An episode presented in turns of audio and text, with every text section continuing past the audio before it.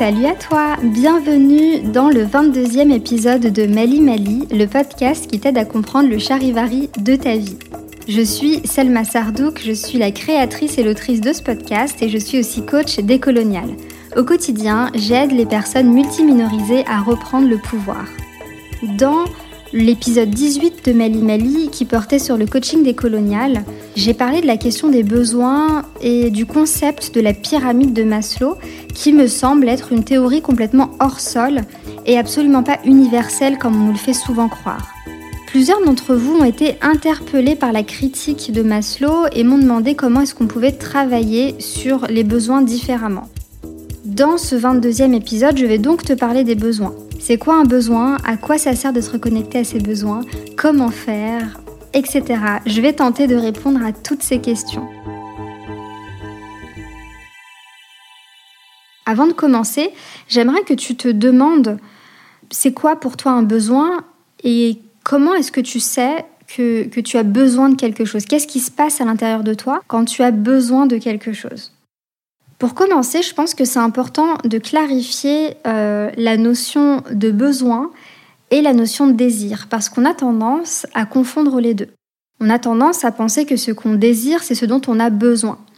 Et en fait, un besoin, c'est euh, ce qui est nécessaire au fonctionnement optimal d'une personne. C'est un besoin fondamental. On a aussi ce qu'on appelle les besoins vitaux. Les besoins vitaux, c'est ce dont la non-satisfaction menace la vie ou la survie d'une personne. Sachant que les besoins vitaux sont aussi des besoins fondamentaux. Donc on va rester vraiment sur la définition de euh, besoin fondamental, ce qui est nécessaire au fonctionnement optimal d'une personne. Ensuite, c'est important de faire la différence entre désir et besoin, comme je l'ai dit euh, juste avant. Un désir, selon le CNRTL, c'est une aspiration profonde vers un objet qui répond à une attente. Donc tu vois déjà que c'est pas la même chose. Un besoin, c'est quelque chose qui nous permet de fonctionner de façon optimale. Un désir, c'est quelque chose qui va répondre à une attente. Désir et besoin, euh, ce sont deux notions qui sont, euh, qui sont liées. Parce qu'en fait, un désir, c'est parfois ce qu'on veut obtenir pour tenter de satisfaire un besoin. Sauf que les désirs, c'est infini. Alors que les besoins, encore une fois, c'est ce qui nous permet de fonctionner de façon optimale. Et ça, c'est limité. On n'a pas des besoins à l'infini. Par exemple, euh, boire de l'eau ou du jus de fruits, ça, c'est un désir. Alors qu'étancher sa soif, c'est relié au besoin de subsistance. Donc c'est un besoin. C'est une façon de satisfaire le besoin de subsistance. Et pour pouvoir le faire, qu'est-ce qu'on va faire? Eh ben, on va boire de l'eau ou bien boire du jus de fruits. Partir en vacances, c'est un désir, c'est pas un besoin. On entend souvent j'ai vraiment besoin de partir en vacances. Eh ben non, c'est pas un besoin de partir en vacances. Le besoin, c'est de se reposer. Mais le désir de partir en vacances, il nous dit aussi quelque chose par rapport à notre besoin. Autre exemple, obtenir une promotion ou une augmentation, c'est un désir c'est un désir qui va nous permettre de satisfaire un certain sentiment de reconnaissance qui est relié au besoin d'identité. Donc tu vois la différence entre désir et besoin. Alors moi, le modèle que j'utilise, c'est le modèle de Manfred Maxniff, qui est un économiste chilien et qui a développé euh, un modèle sur les besoins avec euh, Antonio Elizade, qui est un sociologue chilien, et Martin Oppenheim, qui est un philosophe américain. Donc tous les trois, ils ont travaillé sur un modèle sur les besoins humains. Après, il y a plein d'autres modèles. Donc ce que je t'invite à faire, c'est aller rechercher euh, d'autres modèles qui pourraient te convenir. Le modèle de Max Niff, c'est un modèle qui est intéressant parce qu'il est assez complet. Donc selon lui, il y a certains besoins fondamentaux. Il y a le besoin de subsistance, le besoin de protection, le besoin d'affection, le besoin de compréhension, le besoin de participation, le besoin de loisir, le besoin de création, le besoin d'identité et le besoin de liberté. Et ensuite, on va avoir une palette de, choses qu'on va pouvoir mettre en place pour satisfaire ces besoins-là. Donc toutes ces choses-là, elles sont catégorisées en, plusieurs sous-catégories, l'être, l'avoir, le faire et l'interagir. C'est-à-dire que selon Max Niff, il y a une matrice comme ça des besoins avec le besoin principal et puis l'être, l'avoir, le faire et l'agir qui vont être comme des sous-besoins. Donc par exemple, le besoin de subsistance, dans l'être, on a la santé physique et mentale. Donc ça veut dire que la santé physique et mentale, c'est relié aux besoins de subsistance. Dans l'avoir, il y a la nourriture, le logement, le travail. Dans le faire, il y a se nourrir, se vêtir, se reposer, travailler, interagir, euh, l'environnement du lieu de vie, les conditions sociales. Donc tout ça, c'est relié aux besoins de subsistance. Ensuite, si je prends le besoin d'identité, par exemple, eh ben dans l'être, il y a le sentiment d'appartenance, l'estime de soi. Dans l'avoir, il y a, euh, le, fait de parler une langue ou de, le fait de pouvoir parler, parler certaines langues, la religion, euh, le travail, les coutumes, les valeurs, les normes, tout ça, ça fait partie du besoin d'identité. Apprendre à se connaître, ça c'est dans le faire, apprendre à se connaître soi-même, grandir, s'engager.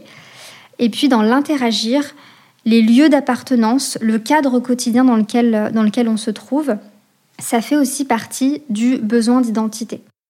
Donc j'aime beaucoup moi ce modèle-là parce qu'il est très complet. Il est beaucoup plus complet que, euh, que la pyramide de Maslow. Et puis il n'y a pas de notion de hiérarchie.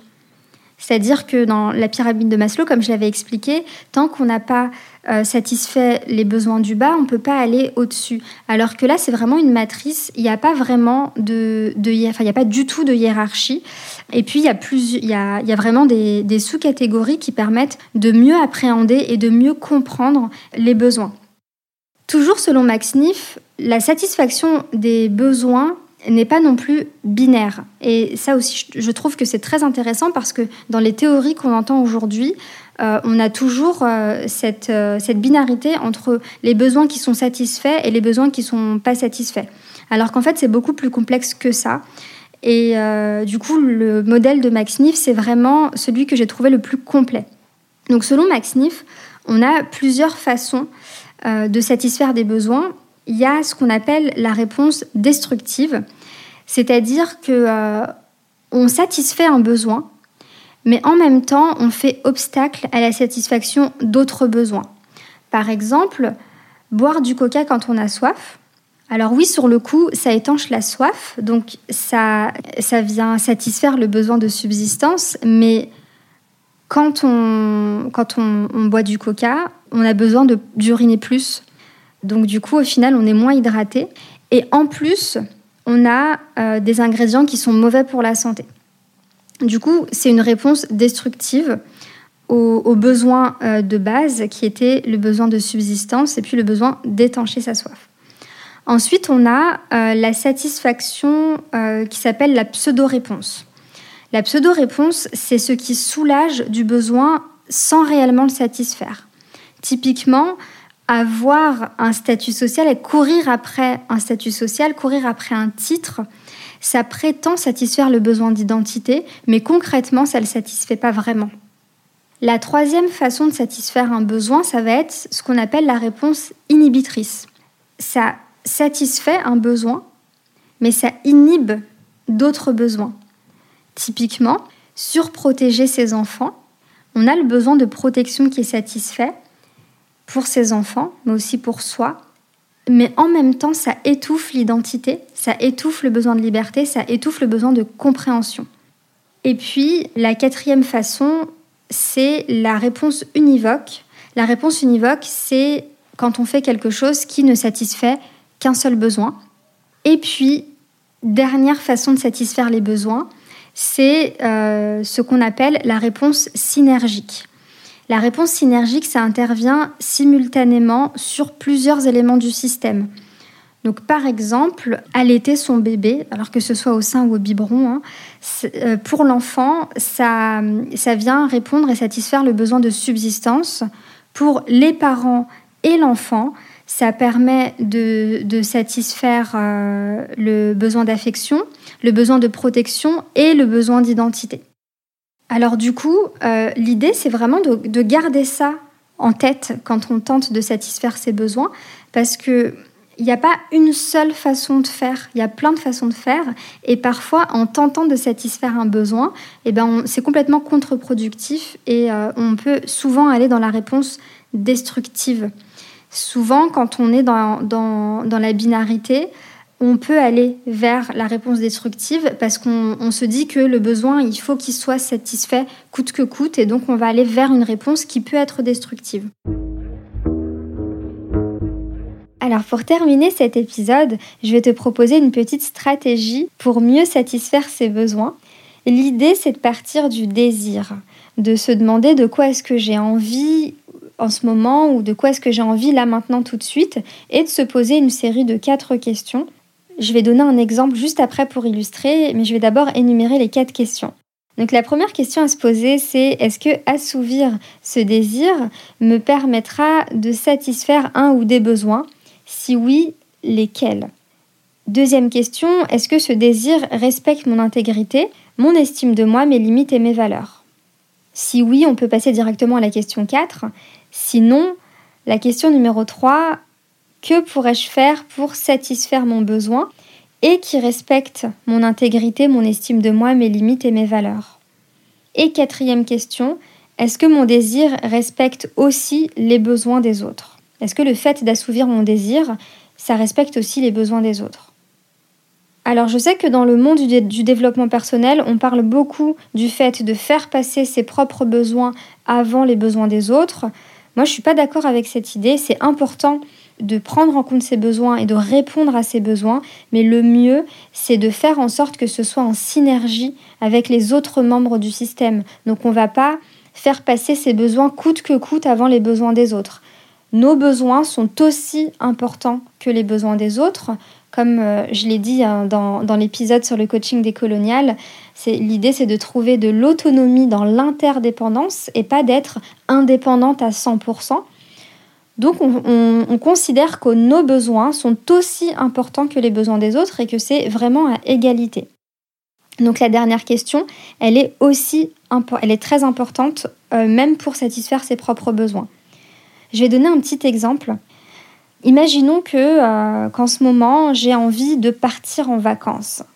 Donc ça c'est mon désir. Je veux partir en vacances. Est-ce qu'assouvir ce désir me permettra de satisfaire un ou des besoins? Alors oui, le fait de euh, satisfaire, euh, d'assouvir ce, désir me permettrait de répondre aux besoins de, de, subsistance parce que ça me permettra de me reposer. Ensuite, est-ce que ce désir respecte mon intégrité, mon estime de moi, mes limites et mes valeurs? Et là, ça dépend quel type de vacances je vais, euh, je vais choisir. Si par exemple je me dis que je vais aller euh, en croisière, euh, bah, en croisière, je sais pas, dans, dans les Caraïbes, non, ça ne respecte pas mes valeurs parce que je suis contre le tourisme de masse. En revanche, si je me dis que je vais aller autre part et opter pour une, une solution de slow tourisme, par exemple, ça respecte déjà plus mes valeurs. Du coup, c'est là que c'est important de se poser aussi la, quatrième, la troisième question, pardon, que pourrais-je faire pour satisfaire mon besoin et qui respecte mon intégrité, mon estime de moi et mes valeurs? Du coup, absolument pas partir en croisière, mais opter pour une solution plus slow et euh, peut-être aller, tiens, je me dis, euh, je vais aller au Maroc ou en Algérie. Parce qu'en plus de ça, ça va me permettre d'assouvir d'autres besoins, comme le besoin d'identité, par exemple. Et puis, dernière question, est-ce que mon désir respecte les besoins des autres? Donc les autres, c'est les personnes qui font partie de mon système. Donc est-ce que le fait de partir en vacances, ça respecte aussi les besoins de mon fils? Parce que j'ai un enfant de 4 ans. Est-ce que ça va pas en contradiction avec ses besoins? Est-ce que le fait d'assouvir ce besoin-là, ça va pas en contradiction avec, euh, euh, les besoins de ma famille, les besoins de mon mari par exemple? Et puis, pareil, euh, les autres, c'est aussi là où on va. Donc là, si je pars euh, au Maroc, est-ce que je fais attention à partir dans un endroit où le tourisme finalement n'est pas néfaste aux populations locales? C'est tout ça qu'on a besoin de prendre en compte avant de, se dire si euh, on peut satisfaire ce besoin de cette façon-là ou bien d'une autre façon.